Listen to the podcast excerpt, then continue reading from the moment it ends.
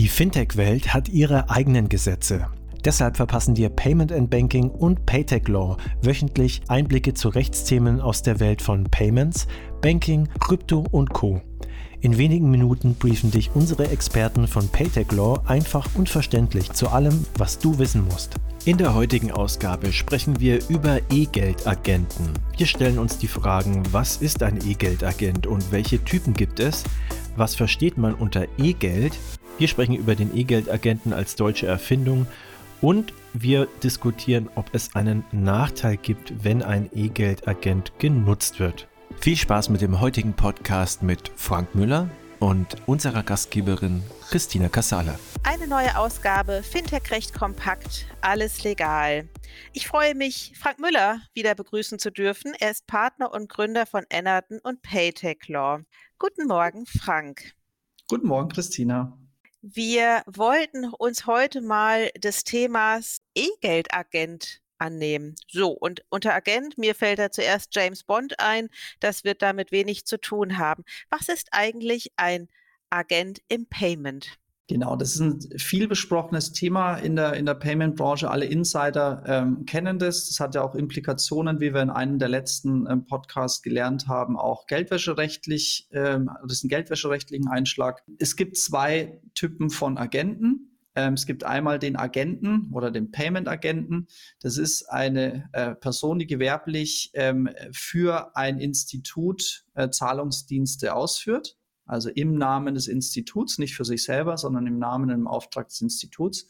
Das ist ein Payment-Agent. Und dann gibt es noch den E-Geld-Agent. Und der E-Geld-Agent ähm, ist äh, eine Person, die äh, für ein E-Geld-Institut ähm, beim Vertrieb und beim Rücktausch des E-Gelds eingeschaltet ist.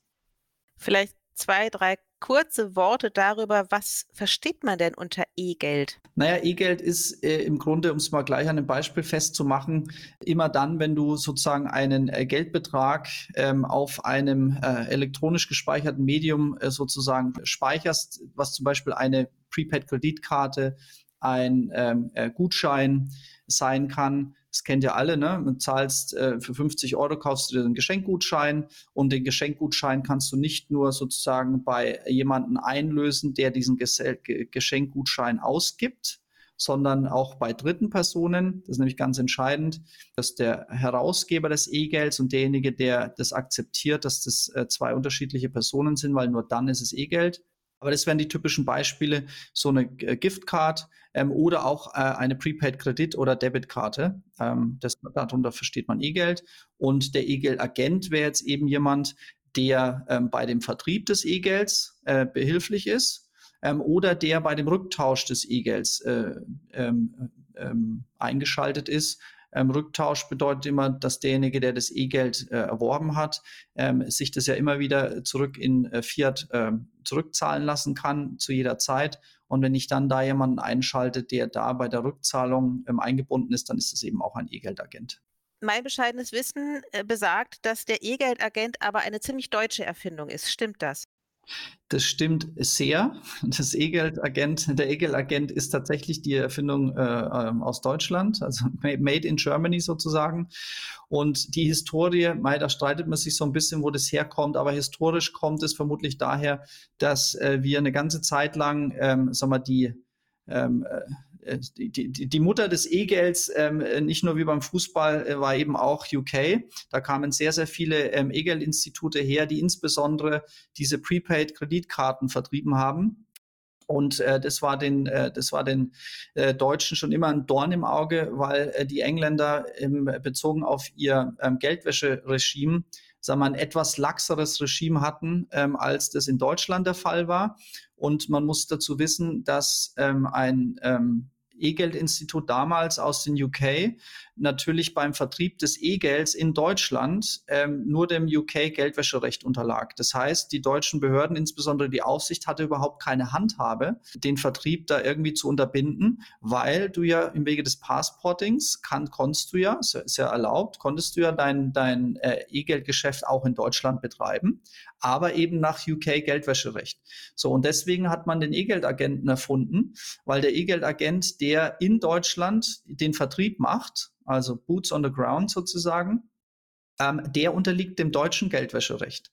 So, jetzt unterliegt zwar das äh, UK-Institut dem UK-Recht, aber weil das den E-Geld-Agenten äh, einschaltet, muss es gewährleisten, dass der eben auch das deutsche Geldwäscherecht einhält. Und so wurde der Vertrieb äh, dann sozusagen eingedeutscht, sodass man da eben für den Vertrieb den deutschen Geldwäscheansatz verfolgen musste. Das war so ein bisschen der Hintergrund, äh, meine ich, weshalb es dann irgendwann diesen E-Geld-Agenten gab. Wem entsteht oder besser, gibt es einen Nachteil durch die Unterscheidung und wenn ja, für wen? Naja, das äh, liegt ja schon so ein bisschen in dem Beispiel, das ich gerade erläutert habe. Also für das deutsche Institut ist es ja gerade egal, ne? weil du hast jetzt sozusagen in Deutschland den E-Geld-Agenten, der sozusagen dem deutschen Geldwäscherecht unterliegt. Aber das ist ja als deutsches Institut gerade egal, weil du musst ja sowieso das deutsche Geldwäscherecht erfüllen. Insofern hast du jetzt da keinen Nachteil.